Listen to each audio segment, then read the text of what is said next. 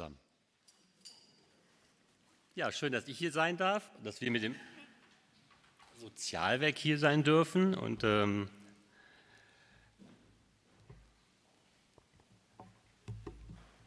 dass ich ein paar Worte an euch richten darf. Muss ich doch mal eine Brille nehmen.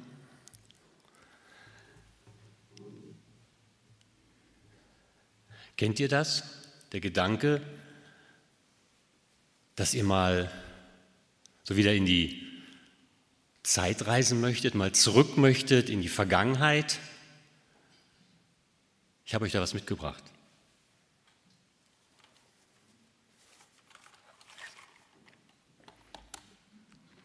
Ich weiß nicht, ob ihr es erkennen könnt. Das ist ein DeLorean. Mit dem kann man in die Zeit reisen. Ich weiß nicht, äh, bei wem das bekannt ist, die äh, Filmreihe Zurück in die Zukunft. Woher Dr. Emmett Brown eine Zeitmaschine in Form eines stilvollen Autos entwickelt und damit ja Dinge auslöst, ähm, die ja vielleicht doch nicht so sein sollten. Also Zeitreisen ist nicht immer etwas äh, Positives und ich glaube, ähm, wir sollen die Zeit lassen, da wo sie ist, wie sie gewesen ist und sollten da nicht daran herumdoktern. Ähm, Silke und ich haben gestern Abend eine kleine Zeitreise unternommen, eine musikalische Zeitreise. Wir waren gestern in Ennepetal gewesen und ich weiß nicht, wer schon mal was von der Christmas Rock Night gehört hat. Ähm, da fand so eine Art Reunion statt. Ähm, da traten Bands auf, die, sag ich mal, gefühlt sieben, 15, 20, 30 Jahre zurückliegend dort auf dieser Christmas Rock Night gespielt haben und dementsprechend ähm, halt nochmal aufgetreten sind. Und ähm, ja, dementsprechend äh, vom Alter geprägt war auch das Publikum. Ähm, und so viel mit Hüpfen und Springen, so wie man das zur Jugendzeit gemacht hat, äh, war da nicht mehr viel, aber die Hände hoch ging noch. Ähm, ja, Warum ich diesen DeLorean äh, mitgebracht habe, ist, weil ich äh, mit euch auch eine kleine Zeitreise machen möchte. Eine Zeitreise, ähm, die ja, ich eigentlich gar nicht vorhatte. Aber Gott ist immer so, der ähm, schreibt mit einem eine Geschichte und, ähm, und verändert Dinge, die man sich vornimmt. Ich hatte mir eigentlich für heute Morgen etwas ganz anderes vorgenommen, aber ähm, Gott, äh, ja, macht manchmal neue Dinge. Ähm, ich hatte letzten Sonntag eine kleine Begegnung erzählt im Gottesdienst, die ich hatte. Ähm, die Situation, die war so gewesen, ich kam morgens zu meinem Auto, wollte zeitig in den Gottesdienst und äh, hatte ich ganz viel Vogeldreck auf meiner Windschutzscheibe am Auto und das hat mich genervt. Habe es erst versucht, mit dem Scheibenwischer wegzumachen. Das sah natürlich äh, suboptimal aus und äh, habe mich weiter geärgert in Garage und sauber gemacht und so weiter. Ähm, und ähm, ja, da war natürlich mein Zeitmanagement natürlich durcheinander. Ne? Ich war immer noch zeitig im Gottesdienst, ne? also kein Problem. Ne? Ich war sehr früh dran und äh, aber Gott hat mir dann zwei Minuten später eine Begegnung geschenkt, die ich, die mich den Ärger vergessen ließ, weil, ähm, weil Gott es so gefügt hat. Ich hätte diese Begegnung nicht gehabt, wäre mein Auto nicht verschmutzt gewesen. Ähm, und äh, ich habe einen älteren Herrn, der äh, total außer Puste war, den habe ich dann zum Gottesdienst in die katholische Kirche gefahren, weil er spät dran war.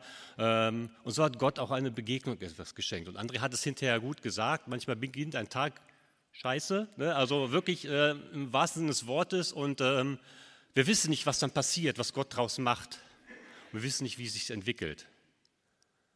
Aber Gott hat irgendwann die Möglichkeit, etwas Gutes daraus zu machen. Bei mir ging es relativ schnell mit einer Begegnung, äh, die ich so nicht erwartet habe. Aber was mich auf diese, diese Geschichte zurück war, die relativ lustig ist und äh, sicherlich auch gut anzuhören ist, ist, dass die Geschichte mich am nächsten Tag wieder einholte. Unsere Tochter hat früh morgens erfahren, dass ihre Gastschwester im Alter von 19 Jahren beim Verkehrsunfall tödlich verunglückt ist. Sie hatten eigentlich vor, zur zum Abitur meiner Tochter vorbeizukommen. Das ist etwas, da weiß man im ersten Moment nicht umzugehen. Die Zeit steht still und da ist wieder die Situation, ein Tag beginnt nicht so, wie man sich das erwartet. Wir hatten uns zwei Minuten noch vorher auf den Maibaum gefreut, der vor ihrer Haustür stand und keine zwei Minuten später diese Meldung. Und, ähm, und dann habe ich mir die ganze Woche die Frage gestellt, was macht Gott jetzt aus dieser Situation? Was macht Gott damit? Und ähm, der andere hatte mich letzte Woche gefragt, so nach dem Thema von dem Gottesdienst und äh, fernab von dieser Situation hatte ich schon das Thema im Kopf. Gott ist mit uns. Egal in welchen Situationen wir uns befinden, egal wo wir unterwegs sind. Und ich möchte uns den Bibeltext vorliegen, den ich, aus dem diesen, die paar Worte, die ich gleich noch habe, an euch richten möchte.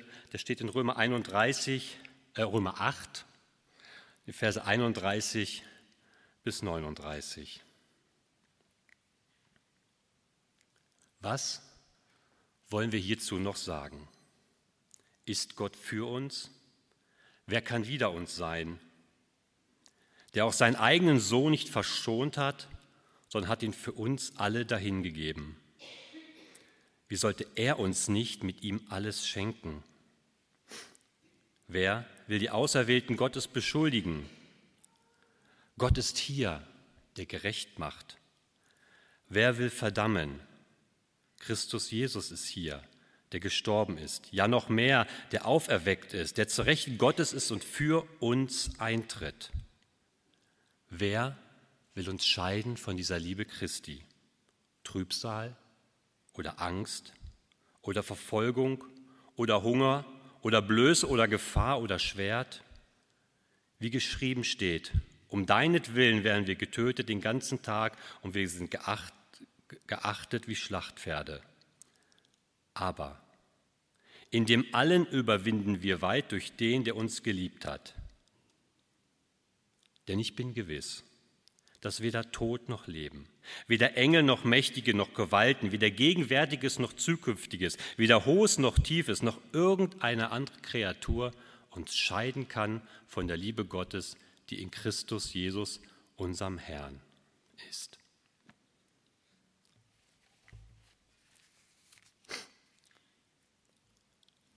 Was können wir jetzt dazu noch sagen? So beginnt Paulus diesen Vers, diesen Abschnitt. Manch einer sagt sogar, Paulus ist hier am Höhepunkt seines Briefes angekommen. Er zieht an dieser Stelle schon ein Fazit zu dem, was er davor geschrieben hat. Und dieses Fazit, finde ich, hat es in sich. Grundsätzlich sagt er, Gott ist für uns. Und wir gehören dazu. Gott ist für uns. Ausnahmslos. Wir sind auf seiner Seite. Er ist auf unserer Seite.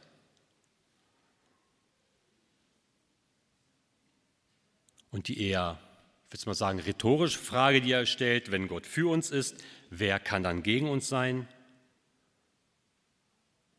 stellt er die entscheidende Persönlichkeit dar, die Gott hat, mit der sich niemand, niemand anders anzulegen wagt. Gott ist mächtiger als alle anderen Wesen. Und er greift Partei für uns. Und er stickt damit jede Anklage, die gegen uns erhoben wird, im Keim.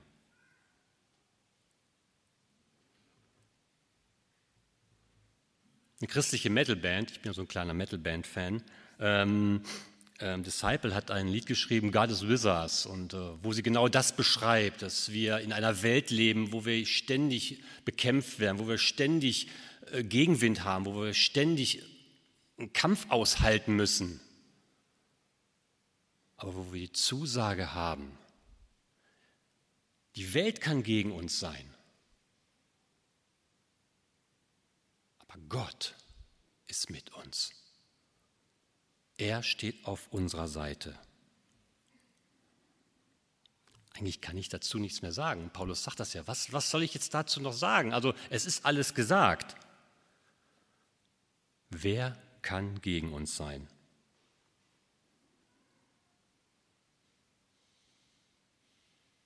Und dass Gott für uns ist, Das hat er uns ganz deutlich gezeigt.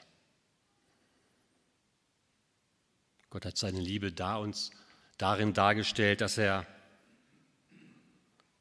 in Vers 32 steht, dass er seinen eigenen Sohn nicht verschont hat, sondern ihn für uns alle dahingegeben hat. Er hat das wertvollste Geschenk an uns gemacht, was jemals ein Mensch uns machen kann. Und dieses Geschenk wurde nicht einfach übergeben, wie man so ganz höflich und förmlich ein Geschenk übergibt, sondern er wurde hingegeben am Kreuz für uns. Die Hingabe seines eigenen Sohnes einer Welt, die verloren scheint, wenn man reinschaut. Eine Welt, die an Schamlosigkeit nicht zu überbieten ist, eine Welt, die weiß, nicht weiß, wie die Zukunft sein wird. Vielleicht wünschte sich so manch einer dann so ein DeLorean, mal eben zu gucken, was, da, was die Zukunft bringt. Das brauchen wir nicht. Wir haben einen Gott, der auf unserer Seite steht, ein Gott, der uns in die Zukunft schauen lässt und wir wissen, diese Zukunft wird einmal herrlich sein. Nicht hier auf dieser Erde.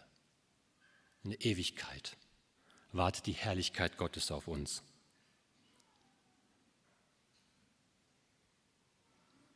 Luther verwendet diesen Begriff dahingegeben, ganz am Anfang des Römerbriefes in seiner Übersetzung, an einer anderen Stelle. Da weist er nicht auf den Sohn Gottes hin, sondern auf den Menschen. Römer 1, Vers 24 übersetzt Luther, darum hat Gott sie in die Begierden ihrer Herzen dahingegeben, in die Unreinheit, sodass sie ihre Leiber selbst entehren.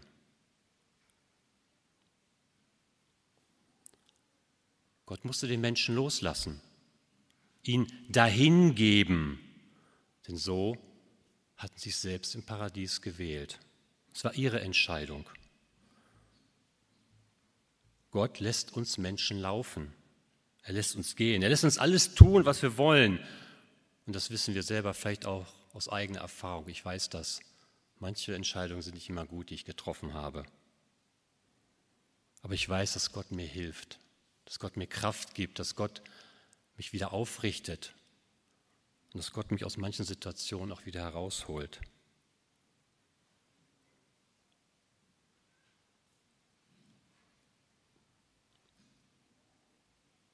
Und damit mit seinem Sohn hat er uns wirklich alles gegeben.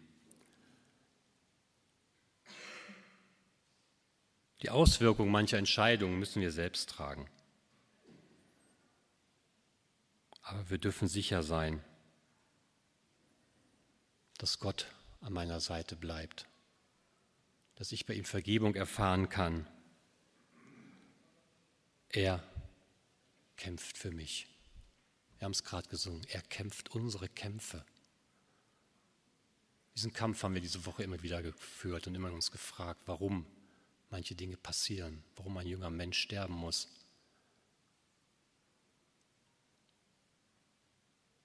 Aber wir dürfen es Gott abgeben, wir dürfen es ablegen und wissen, dass er uns trägt und hält. Ich habe Angst. Er hat die Welt überwunden. Johannes 16, Vers 33. Ich trage schwer. Er nimmt meine Last auf sich. Matthäus 11, 28. Ich mache mir viele Sorgen. Er sorgt für mich. Matthäus 6, 25 und folgende. Gott ist für uns.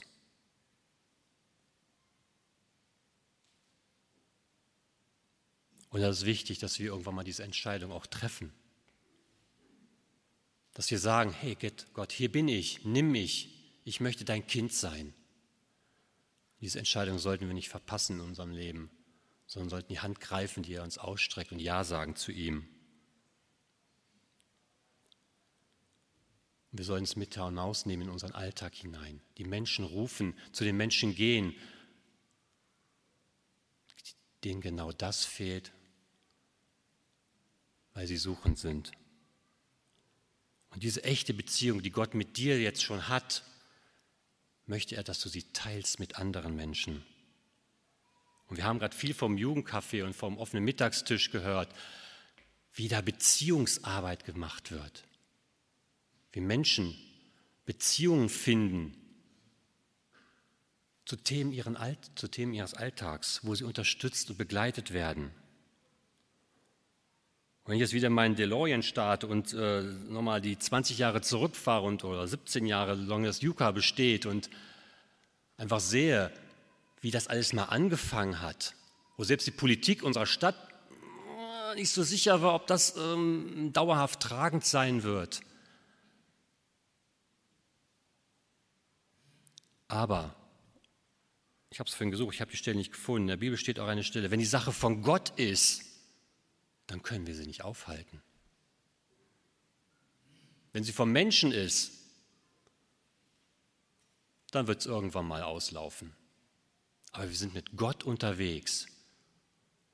Wir als Sozialwerk, ihr als Gemeinde hier vor Ort, viele Gemeinden hier, wir sind mit Gott gemeinsam unterwegs. Und wenn wir mit ihm gemeinsam unterwegs sind, können wir die Sache Gottes nicht aufhalten. Wir können dem Auftrag gerecht werden, die Menschen zu rufen, die Menschen zu zeigen, was ihnen im Leben wirklich fehlt. Ich möchte schließen. In Vers 38 aus Römer 8.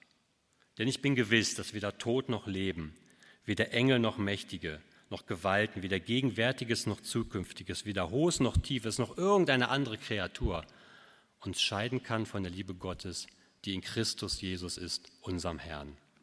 Amen.